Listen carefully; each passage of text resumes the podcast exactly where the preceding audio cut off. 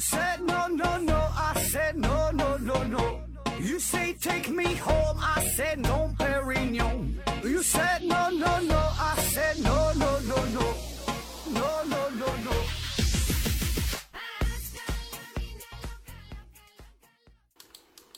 拼命探索，不计后果。欢迎您收听《思考盒子》。先问候大家一声五一节快乐。反正不管什么节吧，只要能放假就挺快乐。前两天呢，我去了绍兴，参加了四二九科学声音理性的力量演讲会。感谢汪杰老师，感谢科学声音组织给我这次机会，也感谢各位热情的听友，呃，有你们来支持捧场。毕竟啊，我这个水平有限，所以啊，只能来是凑凑热闹，蹭蹭热点，增加点人气儿。确实哈，在这个演讲中啊，我也看到了和人家这个专业水平比起来，我还是有很大的差距，有很多的不足。所以呢，在以后的工作中、学习中，我就要假装看不到这种差距，因为有很多东西不是你想努力、你想改变就能改变得了的，所以只能假装看不见了，还得继续整节目。那先说一个事儿，如果你是我们微信群里的朋友，那请大家呀，不要在这个微信。群里边反复的发那些小游戏的推荐，反正我看着是挺烦人的。我感觉呀，这也是呃这个微信游戏很失败的一种宣传的手法，就是简直有点不要脸了，没有底线，而带来的效果就是让人很反感呐。这意义并不大，因为想玩游戏的人怎么都能玩，不想玩的怎么他也不玩。所以对于嗯多数哈这些不是想玩你这种破游戏的人，起码呢就是给咱们一个安静的空间。那好了，咱今天还得继续聊哈，继续办点正事儿。今天咱们聊聊关于这个疼痛的话题。疼痛这个话题呀，非常的大。那咱们呢，今天就截取其中的一点，重点就是聊聊疼痛的终极对决。也就是说，这个女人生孩子和这个男人的蛋疼这俩事儿比起来哈，到底哪个更疼一些？那么，网上曾经流传着这样一个说法，就是说一个人可以承受的疼痛的极限是四十五 del，不知道是不是这么读哈？就是呃 del 就是一个疼痛的单位呀，嗯，不知道是不是这么发音。那么，当这个女人生孩子的时候，就要承受五十七 del 的这个疼痛，大概呢就是嗯碎了二十根骨头这这个水平。可是呢，当一个男人被踢到了蛋蛋哈，这个蛋疼啊。那么这个疼痛的感觉就是九千代哦，那么换算下来呢，就是同时生一百六十个孩子，或者是断了三千两百根骨头，那差不多。那么也不知道这人怎么长这么多骨头。这种说法啊，当然是扯犊子了，因为这个本身这个说法就是存在着矛盾呐。因为不管是蛋疼还是这个分娩导致的疼痛，那很显然这两者都很都很疼了哈，这个保证的。但是按照网上流传的这种说法，这个人体最多只能承受四十五单位的疼痛。可是无论分娩的时候的这个五十七单位，还是说男人蛋疼的这个九千单位，那么这两个数显然都已经超过了四十五。那么说明当这个男人和女人真正疼起来的时候，那不就不是人了吗？那你他这个说法那就是明显这个违背了这个这个这个原则哈。那么咱们先说说这个疼痛啊，这个单位 del 哈，这个是到底啥意思？其实呢不应该是 del，应该是 dol。呃，在上世纪四十年代，这个美国康奈尔大学有三位研究者，分别是詹姆斯哈迪，还有这个哈伯特沃尔夫，还有这个 Helen Goldell 哈，不知道是这么这么读不？这三个人，这哥仨呀，就试图用一种叫做 dol 就豆啊这个单位来衡量疼痛。那么这个词儿呢，是来自于拉丁语，叫做 dolor，也就是疼痛的意思。那么他们的这个出发点呢，本来挺好，就是想建立一个呃衡量疼痛的一种标准。那么以此呢，就想来规范一下描述疼痛的这种感觉呀，就是想描述一个人儿，呃，看这人身高啊、体重这样。那么这样呢，就可以更好的指导关于疼痛的评判呐，后续的治疗啊、治疗效果的评估哈，很有用。那么这个一单位的疼痛到底是多少呢？他们定义叫做最小可觉差，也就是说最小可以感觉到的疼痛的差异。那么到底怎么衡量这个一周这个疼痛是多少呢？那就需要一种测量的工具了。那么也就是测痛仪。最开始呢，他们用的是一盏一千瓦的这个灯泡，用这个灯泡发出的光，然后呢，把它用这个棱镜啊，将这个光光啊聚焦在人的皮肤上。那么随着人体温度的升高，那么人体这个呃疼痛的感受呢就会发生变化。可是这个结果哈，遗憾的是，最终这种描述疼痛的单位，从来呢没能真正的广泛的应用于临床，只是昙花一现的存在于学术的呃研究里边。因为原因很简单呐，这个疼痛这种感觉主观因素实在是太强烈了，那么受干扰的这个程度也很明显，所以呢很难把它制定成一个客观的标准进行一个量化的比较。那我们这个目前临床上最为常用的测量疼痛的办法呢，就是叫视觉模拟评分法，就是用一个游动的标尺，上边呢标有刻度。两边呢分别是零和十，那零就表示没有疼痛，那十就代表着难以忍受的非常剧烈的、最剧烈的这种这种疼痛。那么从零到十呢，依次就表示疼痛的程度在不断的增加。嗯，对于小朋友，那么为了更加形象的让他们说出自己疼痛的这个感觉哈，这个程度就是用画图的方法，就是用哭脸和笑脸啊来表示疼痛。嗯，上述这些方法无论如何吧，这些东西都是依托于人们对于疼痛的主观体验，也并没有，呃，是那种就是绝对客观的测量的方法。那好了，破除了这个留言之后，我们再分别看看分娩的疼痛和这个蛋疼啊，分别是咋回事儿。呃，先说说分娩。那么分娩的时候为什么需要疼痛呢？人类这个物种啊，在整个自然界里边，不敢说是多么的优秀、多么的完美，但是江湖地位还是有的。我们的老祖宗从这个海里边爬到这个陆地上，从这个树上啊，呃，走到了树下。那么经过了这么数千万年、数千万年的进化，为什么分娩疼痛这个事儿哈还是如此的强烈呢？因为从这个进化的角度来说呀，这种疼痛确实有它有利的一面。我们先看看这个一般情况下的疼痛，就是虽然我们现在一提起疼痛，那么绝大多数人会十分的反感，十分的讨厌。产生这种负面的情绪，但是这种疼痛啊，呃，本身呢，它是这个机体内部一种这个必不可少的一种警戒，就是说，当你这个身体受伤了，或者是出现疾病的时候，你就会疼，这呢，就是在提醒你，你整个人呐已经不好了，你这是病啊，你得治呀。那同时，这个疼痛呢还能引起防御性的反应，就比如说你那个手啊被针扎了一下，那么马上呢你就会缩手，就是为了避免进一步受到伤害。你喝了一口热茶。把这个腮帮子烫秃噜皮了，感觉很疼，那你马上意识到了，我现在不能喝了，我得等一会儿晾凉了再喝，就避免造成更大面积的烫伤。这个疼痛呢，还可以提高警觉性，就避免下次带来类似的伤害。咱们东北有句话叫“记吃不记打”，一般呢就是批评一个人说他犯错误了，那个没能吸取教训。但是这句话呢并不全面，就是。当一件事儿和这个疼痛啊建立起了一个固定的关系，形成了一个固定的这个条件反射之后，那么多半呢，他就会记住这个事儿，就是避免嗯受到二次的伤害。所以呀，上述这些都是疼痛的积极的意义。所以这个疼痛在正常的生理情况之下，可以呢起到一个很好的报警的作用。当这个损伤啊或者疾病发生的时候。那么呢，这个就是一个信号，就是让我们得注意这个事儿哈，治疗疾病，避免损伤了。当然，这个疼痛也有负面的作用，就是最主要的就是当这个伤害已经造成了，这个疾病已经存在了，我们就是已经知道自己生病了、受伤了，甚至是这个疼痛的病因呐已经去除了之后，疼痛仍然会持续存在，不会呢马上消失。那么这个时候，这个疼痛不仅无益于保护身体哈，还可能呢进一步加重机体的损伤，并给我们带来很多这个不愉快的体验，带来更多的是痛苦了。那我们看看这个疼痛在分娩中有啥作用呢？那首先，这个分娩之前哈有一个阵痛啊，这个呢就是一个预警的作用，就是让这个孕妇啊做好准备，这个老娘要生了哈，大家伙都注意了，你们赶紧就攒钱呐，准备随份子。同时，这个人类啊，作为一种社群性的动物，这个疼痛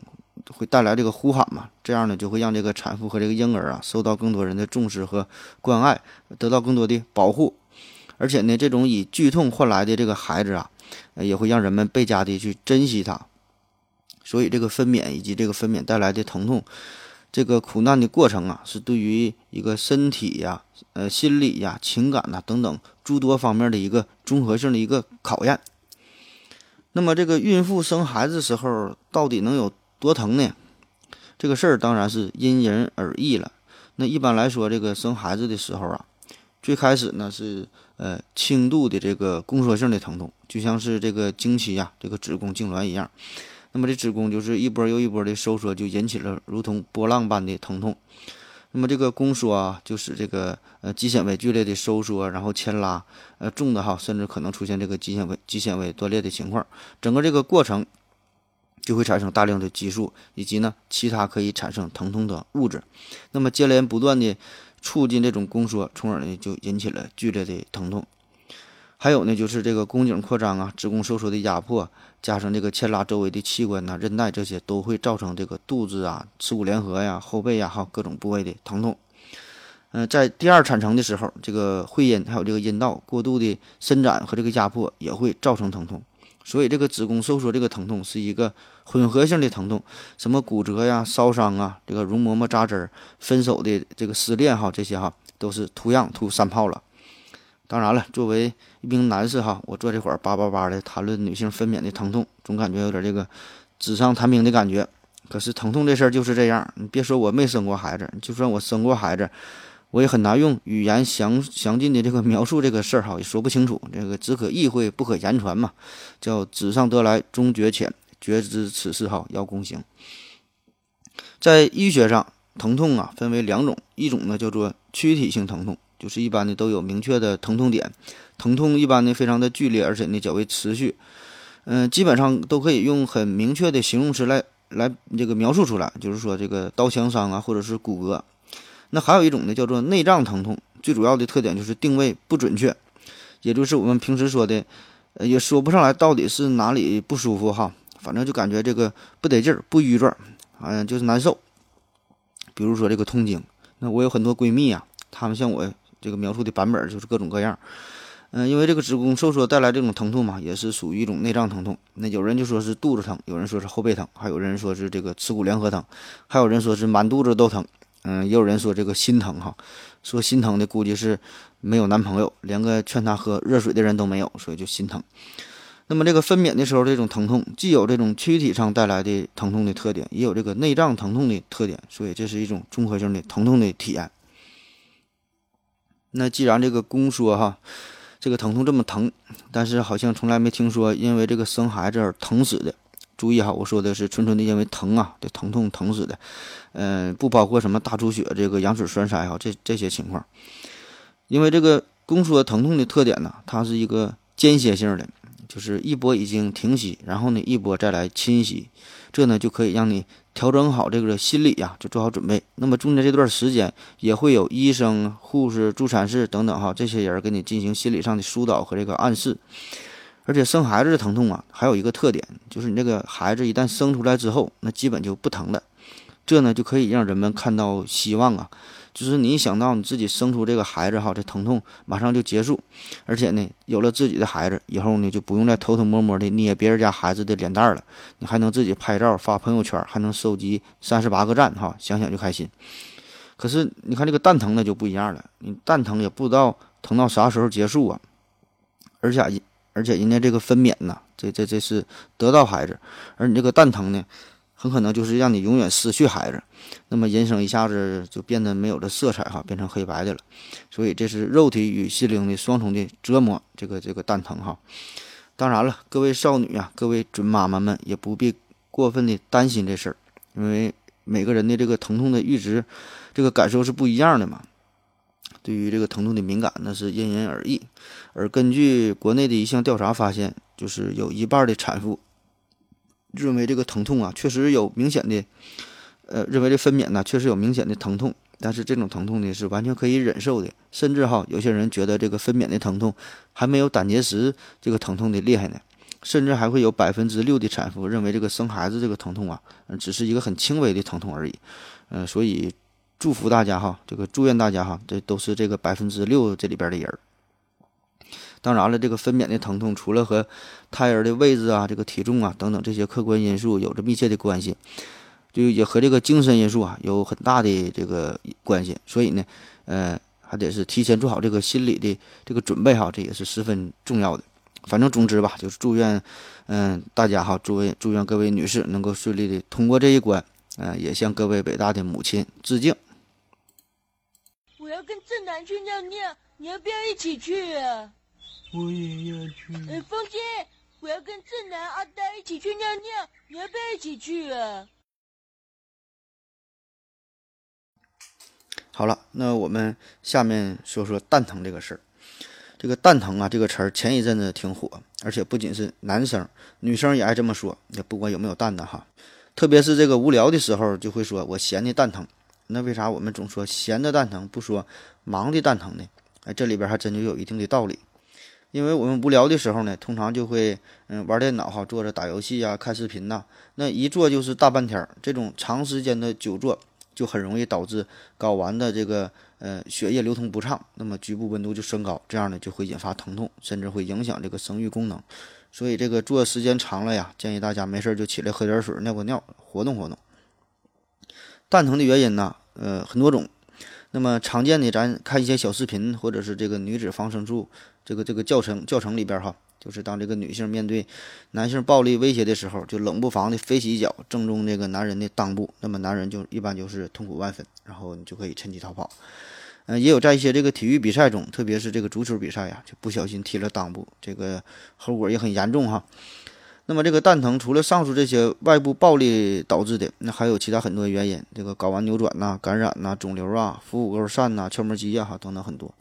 那多数情况下，这些疼痛都能够找到一个明确的病因，然后呢就可以对症治疗了。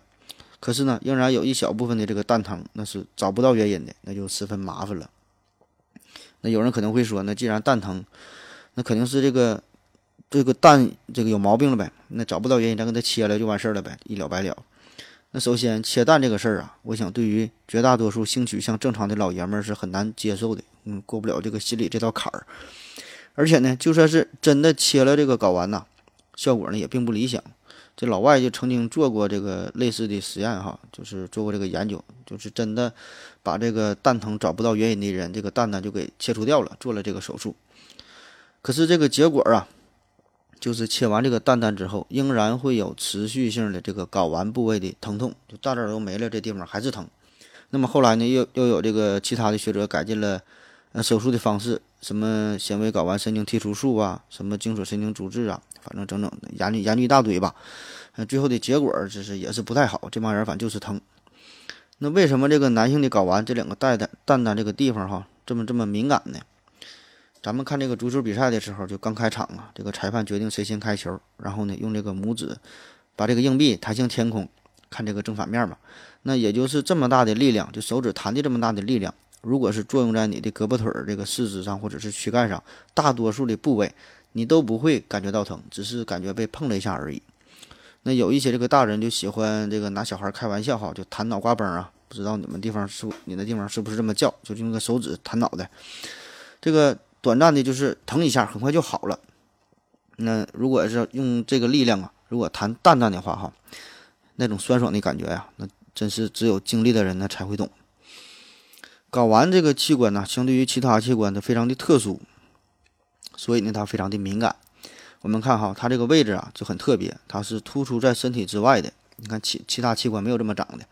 而且呢这个阴囊上面有很多的褶皱，它的附近呢还有许多这个卷曲的毛。那么这些结构其中一个重要的原因，就是为了更好的这个排汗，更好的散热降温，就跟这个呃处理器的散热片一样。因为这个精子啊对于温度是极其敏感的。所以呢，为了能够保证良好的产品的质量，所以这两个球形的生产车间呢，就不能待在身体里边了，就得采用这种外置的方式，突出在身体外边哈，就更好的散热，这样呢才能够保证这个百万雄师在过大江之后，仍然能够保持这个强盛的这这这这种活力。但是呢。嗯，这同时哈也是另外一方面，就是这是人体一个进化的一个缺陷了。那你看这个大脑是这么重要的器官，所以大脑外边有颅骨的保护；心脏哈这么重要，那么所以这心脏外边有这个胸廓哈，有这个肋骨有这个胸骨保护着。那你看蛋蛋呢，也是这个十分的重要，可是它却孤零零的挂在了两腿之间，这就明显的增加了它受伤的风险系数。无论你是牵拉呀，你是挤压，分分钟就让你掉爆了。那如果从这个产能和质量的角度来说，这个睾丸这台机器，它这个品质的确是，呃，卓越超群的。但是呢，它为了做到这种精细化的调控哈，这种监控，那么它所付出的代价也是很大的，就是这个地方这个神经系统分布的相当的密集，敏感度呢非常高。这么这呢，就是让它实在是伤不起，轻微的刺激就会带来剧烈的疼痛。所以除了这个呃外伤导致的这个睾丸的损伤啊、疼痛啊，在咱泌尿外科里边呢，还有这个一些睾丸的这个急症哈，咱就说一说。嗯，有一个叫做这个睾丸扭转，那大家可以设想一下，就是一个气球，这个气球嘴啊连了一个吸管，那么你就可以通过这个吸管自由的往里边吹气儿，也可以放气儿，就是相当于这个血液，呃，这个流通一样嘛。可是如果你一旦你把这个气球嘴这个地方就是旋转了一圈两圈，那么这个时候这个气球啊就被完全挤死了。对于睾丸来说呢，那这个时候就相当于这个血液啊流通不畅了。那你可能觉得。要不是谁闲的无聊，故意把自己的蛋蛋扭上两圈的话，怎么可能会出现这这种情况呢？那其实这些这个睾丸扭转呢，还真就是呃自发出现的，多半呢就是在睡梦之中，这个精索哈，由于种种原因就扭成了一个麻花，血运不畅，睾丸就坏死了。那主要的表现就是这个呃睾丸阴囊的剧烈的呃疼痛，同时呢还可能还会伴有这个恶心呐、呕吐啊、发热呀、这个阴囊的红肿、压痛好这些情况。所以，如果真的出现了这种情况，马上就得去医院哈，这个是非常紧迫的事儿，就不要给我发微信再咨询了。这个睾丸呢是十分脆弱的，所以啊，咱平时得对它好一点哈。这个翻墙头啊、翻护栏这个事儿，尽量就不要去做了。这不仅仅是一个人这个文明修养的问题，这也确实是挺危险的，就很容易这个劈头卡裆哈，皮尔卡裆，很容易的也扯着蛋。像这个电电视里边这个佐罗那种，就飞身上马，从楼上跳下来，准确的落在这个马背上，这个事儿啊，咱也就看看就完事儿了，千万别去学。甚至就是咱们平时这个坐在椅子上，喜欢这个翘二郎腿呀，或者是扭动扭动，这个动作呀也别太大，这个缓慢点哈，动作太大了也是很容易扯着蛋，都都挺危险。好了，那通过以上的介绍，我们对分娩和蛋疼都有了一些基本的认知。那么这俩事儿到底哪个更疼一些、更强烈一些呢？疼痛这个事儿啊，本身就是一个主观性的感觉，人与人之间呐很难有可比性。那就像是有人特别能吃辣的，吃辣椒啊恨不得都得蘸点芥末，而有一些人呢他就不能吃辣的，这个想吃一碗麻辣烫都恨不得这个不放麻不放辣，还得不能太烫，给五号桌来一杯凉白开。同样啊，这个感觉，这个疼痛啊，这个也是千差万别，就是会受到各种各样因素的影响。那比如说这个年龄，那一般认为这个老年人对于疼痛啊就不太敏感，而年轻人呢就是会更怕疼。这事儿啊，我是深有体会，就是给这个七八十岁老爷子给他们下尿管的时候，一般呢他们都会非常的慈祥，甚至呢会面带笑容。但是呢，二三十岁的大小伙子，呃，一般呢都是战战兢兢的，就还没等给他消毒呢，就问我呀疼不疼，疼不疼？那你问我也没有用啊，我也没给我自己下过尿管儿。还有就是不同的社会文化背景、不同的个人的经历、个人的这个注意力哈、情绪啊、心理呀，呃，很多的因素吧，都会对疼痛的感觉以及这个疼痛的表达，呃，都会有所不同的。那么至于这个男性和女性，他们对于疼痛到没有到底有没有一个性别上的绝对的差异呢？有个童话叫这个豌豆公主嘛。那这里边说有个公主，她就非常的敏感，能够感觉到二十层床垫之下的一颗豌豆，那你要打她一下，她就老疼了。当然了，这个童话里那都是骗人的。近些年来呀，这个研究人员就开始注意到不同性别对于疼痛感觉的这个差异性。那许多慢性疼痛的这个疾病，在女性患者中呢，就是更为普遍。比如说偏头痛啊，这个纤维性肌痛综合症啊，这个肠易激综合症啊，还有这些风湿引起的疼痛等等。那么，尽管这个心理因素还有这个社会因素，可能呢会对这个临床观察的结果啊有一定的影响。也就是说，这个女性对于疼痛呢，她是更为在意，就是更愿意去这个呃寻求医疗的帮助。稍微有点不舒服呢，就想去医院。我估计是可能是想看看看医生哈。而这个男性啊，就是大大咧咧的，可能更不在意，就不耽误吃，不不耽误喝，就那么地儿了，挺挺就过去了。虽然有这种因素影响哈，但是确实有一些生理上的这些指标哈，那是无法骗人的，是有证据的。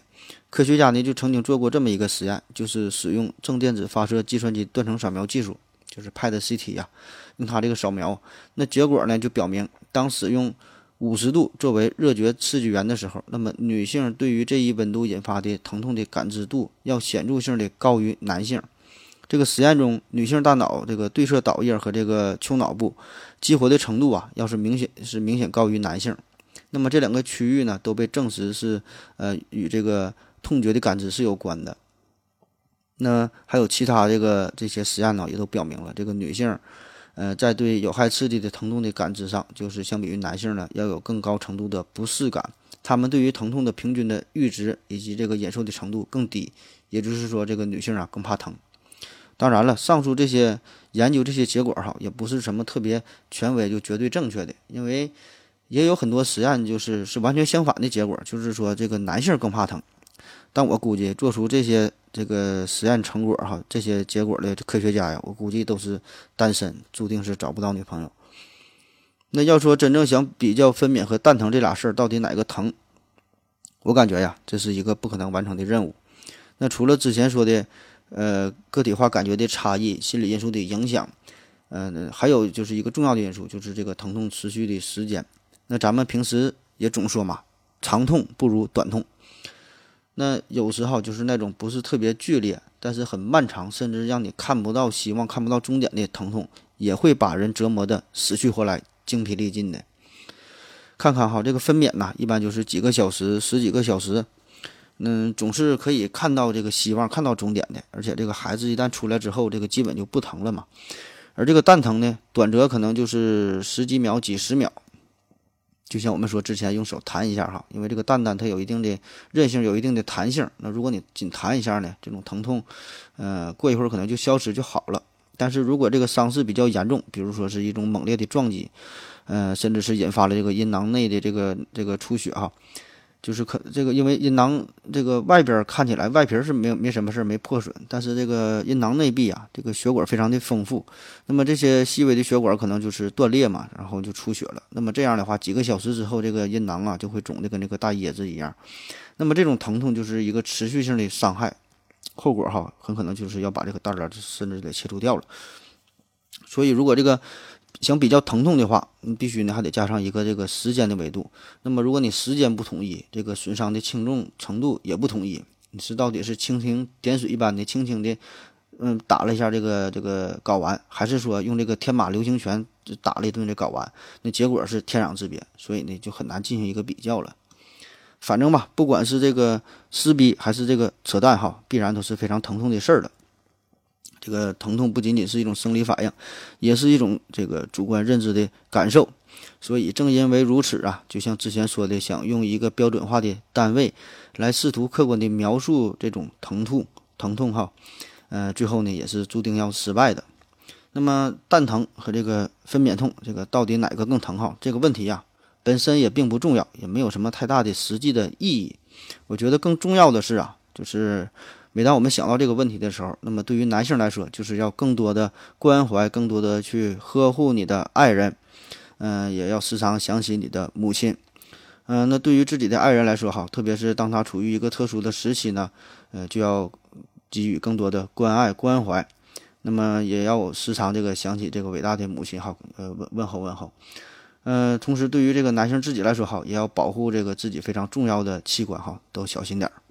而对于这个女性来说呀，特别是准妈妈们，嗯，一定要调整好心态吧，勇敢的面对未来，呃，勇敢的去这个迎接新生命的到来。谢谢大家，再见。